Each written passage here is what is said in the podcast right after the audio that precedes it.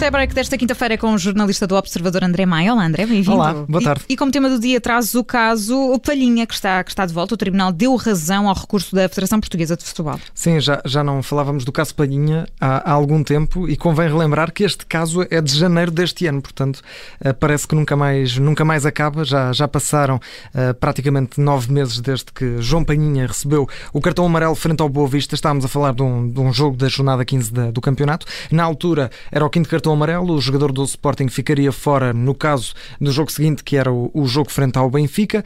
E eh, puxando aqui um bocadinho a fita atrás, que se calhar é importante, é porque isto sim. também é um bocadinho complicado. Aquilo que aconteceu foi. Um, ehm, na altura, o, o, Sporting eh, apresentou um recurso e, e levou isto para, para o Tribunal Arbitral do Desporto, o TAD, um, ehm, que depois um, ehm, de ter apreciado o caso, retirou o castigo a João Palhinha. A Federação Portuguesa de Futebol não concordou. Um, pôs um recurso eh, porque considerava que o TAD não tinha competências para avaliar aquilo que acontece dentro do campo, que, que é o caso do cartão amarelo, e agora o Tribunal Central Administrativo do Sul, o TCAS, dá razão à Federação Portuguesa de Futebol e confirma que considera que o Tribunal Arbitral do Desporto não tem essa competência para poder um, ehm, dar, tomar decisões sobre coisas que, que, se passam dentro das, das quatro linhas.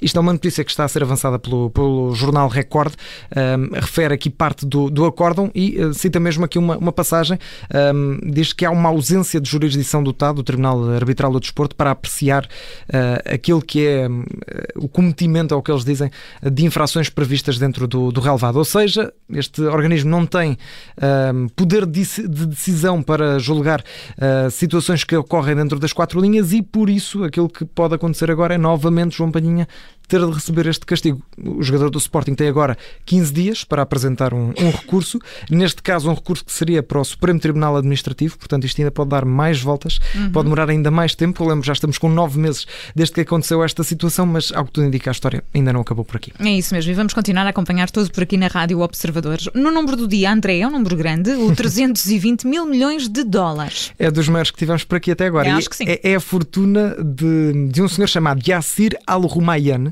eh, coisa pouca, 320 uhum. mil milhões de, é de dólares. Senhor? Ora, este senhor é o dono de um grupo de investidores, um, ehm, que, um grupo de investidores da Arábia Saudita, que acabaram de comprar o Newcastle. Portanto, foram às compras, decidiram que o Newcastle. Comprar aqui um clube. Exatamente, era um bom clube para investir, compraram a totalidade do Newcastle e isto já é oficial. Tivemos durante o dia de hoje com alguns rumores sobre se iria avançar ou não. Agora é mesmo oficial. O Newcastle já anunciou na, nas redes sociais que foi então comprada por este, por este grupo grupo, este PCP Capital Partners e também a RB Sports and Media, que é um grupo eh, detido por este tal Yassir Al-Rumayyan, que é também eh, e faz parte também da direção de algumas empresas, como por exemplo a Uber, a SoftBank Group, eh, e acaba aqui por entrar na, na Premier League. Só para ser um bocadinho a noção do que é que isto pode implicar. O Manchester City, por exemplo, que é conhecido por ser um dos, dos clubes milionários, dos novos ricos, o Manchester City, o dono do Manchester City, tem uma fortuna avaliada em 23 mil milhões.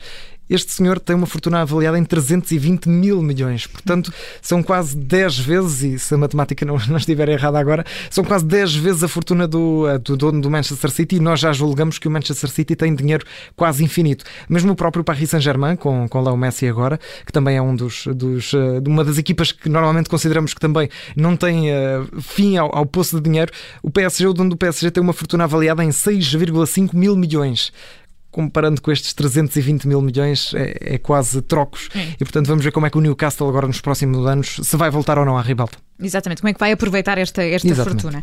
E na memória do dia, fechar este tie break de hoje, vamos recuar até 25 de outubro de 2000. Que foi a data do, do último debate uh, para as eleições do Benfica, e eu trago isto hoje, porquê? Porque mais logo vamos ter então esse, esse debate, o primeiro desde essa, essa data de, que disseste, Ana Filipa, 25 de outubro de 2000.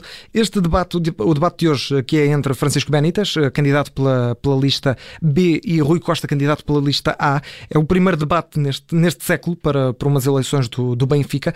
É, é, um debate tão importante que, por exemplo, a BTV, é tão marcante, podemos assim dizer, que a BTV vai abrir o canal, um, o, o, canal do, do, Benfica, vai estar em sinal aberto uh, e durante uma hora e meia, a partir das nove e meia, que é quando começa o debate, qualquer benfista e, e adepto de outro clube pode assim assistir uh, em direto a este, este debate. O último, e voltando essa, essa memória de que falavas.